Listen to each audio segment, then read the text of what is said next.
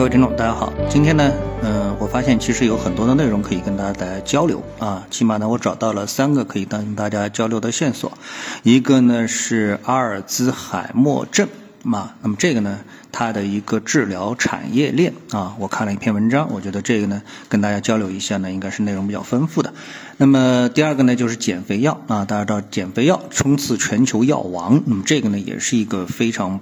这个具有爆炸力的投资的一个渠道，但是最终呢，我还是选择呢跟大家聊一聊 ChatGPT 啊，为什么呢？因为呢 ChatGPT 呢在这几天呢它是又升级了啊，它的功能又升级了，然后呢，呃，它的投资方微软的股价基本上呢又已经接近了历史新高了啊，那么它对我们这个投资有什么启发呢？我觉得这个呢可能是我更擅长跟大家交流的一个方向，那所以呢我还是从这个角度呢来跟大家交流一下。那我看到一些啊，这些功能啊，这些功能就是呃，专业的人和非专业的人可能关注的点不一样啊。我看到一些专业的人呃总结这次 ChatGPT 就是它的一个更新的话呢，都是放在一个 ChatGPT Turbo 啊这上面啊，然后呢呃哪些参数又提升了等等之类的啊，跟这个普通用户啊普通人我觉得离的距离比较远。而作为普通人的话呢，你看一下它的这个 ChatGPT 的界面的话呢，你就会发现呃除了一些大家啊可能觉得哎它本身就有的一些，比如说画图啊，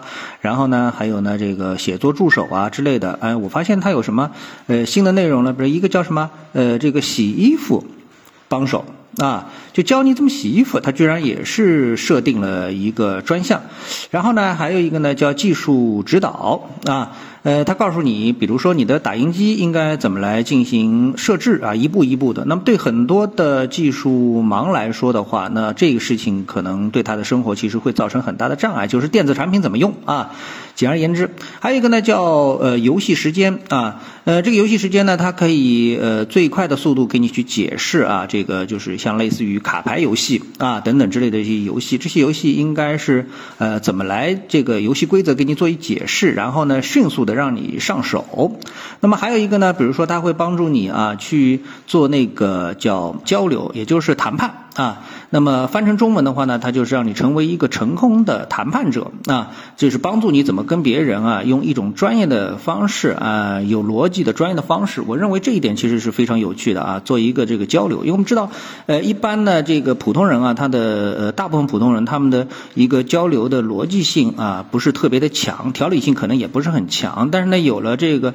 人工智能的帮助之后呢，哎，你讲的这个事情呢，就可以抓住啊，迅速的抓住重点啊，我是这么理解的。总呢，呃，作为一个我们说交互式的啊，就是以一种聊天方式出现的人工智能 ChatGPT 啊，它是把这个正在啊把这种方式做到一种极致啊。当然了，这只是一个阶段性的啊，极致是远远没有到啊，仍然是在这个快速的进步当中啊。这就是一个新的 ChatGPT。所以呢，前两天呢，我就有一个想法，我觉得啊，就是说，呃，因为有人已经总结了我们的这个嗯革命。啊，历史上的革命分为几个阶段，比如第一部分是工业革命，对吧？那么大家都知道什么瓦特蒸汽机啊，什么什么啊，这是工业革命。然后第二步呢就是信息革命啊，信息革命呢从计算机到互联网到这个我们的手机，呃，智能手机，这都属于是呃信息革命的一部分，对吧？那现在呢进入到了人工智能革命，而它的这个原点时间呢就是在二零二二年的十月份。那么它到底会发展到哪一步，会给我们带来什么样的一个影响？那我觉得呢，大部分的中国人啊，呃，当然其实老美也一样啊，美国人也一样，因为大部分人其实离科技还是距离比较遥远的，大家是会呃给自己的平常生活注意的比较多一点啊，而对这一些比较前沿的科技能够给自己带来什么影响呢？会呃会慢一步啊，就像智能手机啊，一开始可能就是少部分的对技术有追求的人比较比较欣赏啊，大部分人其实还拿着老头机，这个呃觉得还挺不错的啊。其实我个人经历就是这样啊，不拿着一个全键盘的手机和另外一位拿着这个九宫格的这个手机，他要跟我比拼谁的输这个输入的速度快啊！我觉得这是一个最简单的一个比拼啊，嗯，就是这是最初级阶段发生的。所以呢，我觉得未来啊，如果说你有更多的机会去和 ChatGPT 呃互动，就是掌握这样一个工具，那么我觉得你可能已经领先很多人很大一步了啊！这就像这个最早我们说这个谁先掌握了工具啊？这个人跟动物的区别跟猿猴的区别就是人类开始制造了工具啊。这个工具呃，在每个不同的时代可能是不一样的啊。某个时代是工业革命的工具，在一个时代是信息革命的工具，那么现在这个时代可能就是啊这个人工智能的这样一个工具啊。这一点我觉得是非常的一个重要啊。然后呢，这个对我们现在的投资市场有什么样一个影响呢？我觉得这个拓展开呢，又是一个非常大的话题。第一呢，它对它的一个投资方呃微软呢，已经是带来了直接的影响。那我们知道最近美股其实走的并不算太好啊，虽然开始有所反弹了，但是呢，大部分的股票其实反弹力度并不见得非常的强劲，对吧？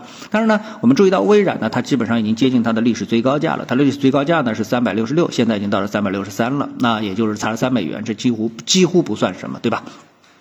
好，它的这个上涨的原动力，当然就是因为它投资了 Open AI、ChatGPT 人工智能啊，这个所给它带来的这个增益，对不对？好，那么从这一点来说的话呢，那我想呢，从投资的角度来探讨这样一个问题啊。那么之前大家都知道，我来探讨 A 股和美股之间的一个区别的时候呢，我说 A 股呢是一个投资性的市场，而美股呢它是一个成长性的一个市场啊。那么呃，这里面还有一点呢，我想跟大家在今天跟大家说的呢，就是呃，这个投资的时候呢，由于我们这个市场啊，大市值的股票它都是投资型的，也就是股价没有什么太大的一个波动或者是成长，这导致投资者呢必然会去从小的股票当中啊，微小的股票当中呢去寻找投机的一个机会以及成长性的一个机会，对吧？这呢就有一些大海捞针的感觉。比如说我们有五千只股票啊，那头部的五十只股票，十只啊五十只啊就五十只股票吧啊，他们没有成长性。那么，所以呢，你会避开这些股票，然后呢，你去投资那些小市值的股票，然后呢，期望他们呢出现这个一飞冲天、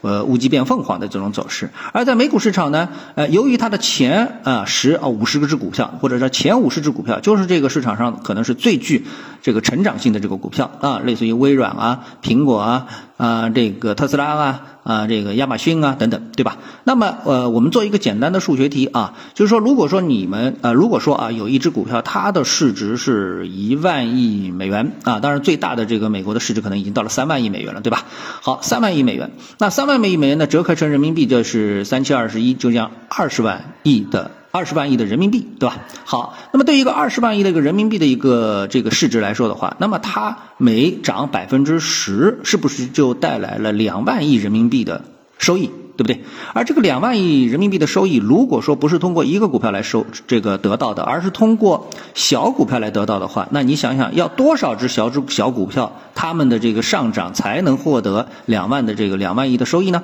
啊，所以这个呢，就给投资者带来的一个投资的选股的难度就完全不一样啊！我不知道大家是不是明白我这意思啊？那么正是由于我们的 A 股市场呢，缺少这种大体量的公司的成长性的上涨，所以呢，整体市场给投资者带来的这个回报啊，就比较低。啊，就就就比较低，是处于一种中性盘整的这么一个状态。那而那个美股市场呢，就是处于这种就是大市值的股票还具有很强劲的成长性，从而呢带来了给是这个投资者带来了几万亿美元啊，几千几万亿美元的这个阶段性的波的这个上涨的趋势性的这种收益。那么于是呢，哎，投资者在其中，无论是机构投资者还是个人投资者，他们的选股难度就比较低，获得收益呢相对也就比较呃这个多啊，而且呢比较普适啊，还比较普适，就是。不管你几千几万个投资者往里冲都没有问题啊，但是你在一个啊这个虽然上涨百分之二十，但是呢只能容纳很小体量资金的投资者来说，这操作难度当然就大大增加了，对不对啊？好，那么今天呢我呢就想呢从这么几个方面呢跟大家聊一聊啊，我们对投资啊我对投资的这么的一个理解。那那么选择好选择好的标的啊正确的标的，那么才是你投资的这个起步的正确的方向啊。好，谢谢各位收听，我们下次的节目时间再见。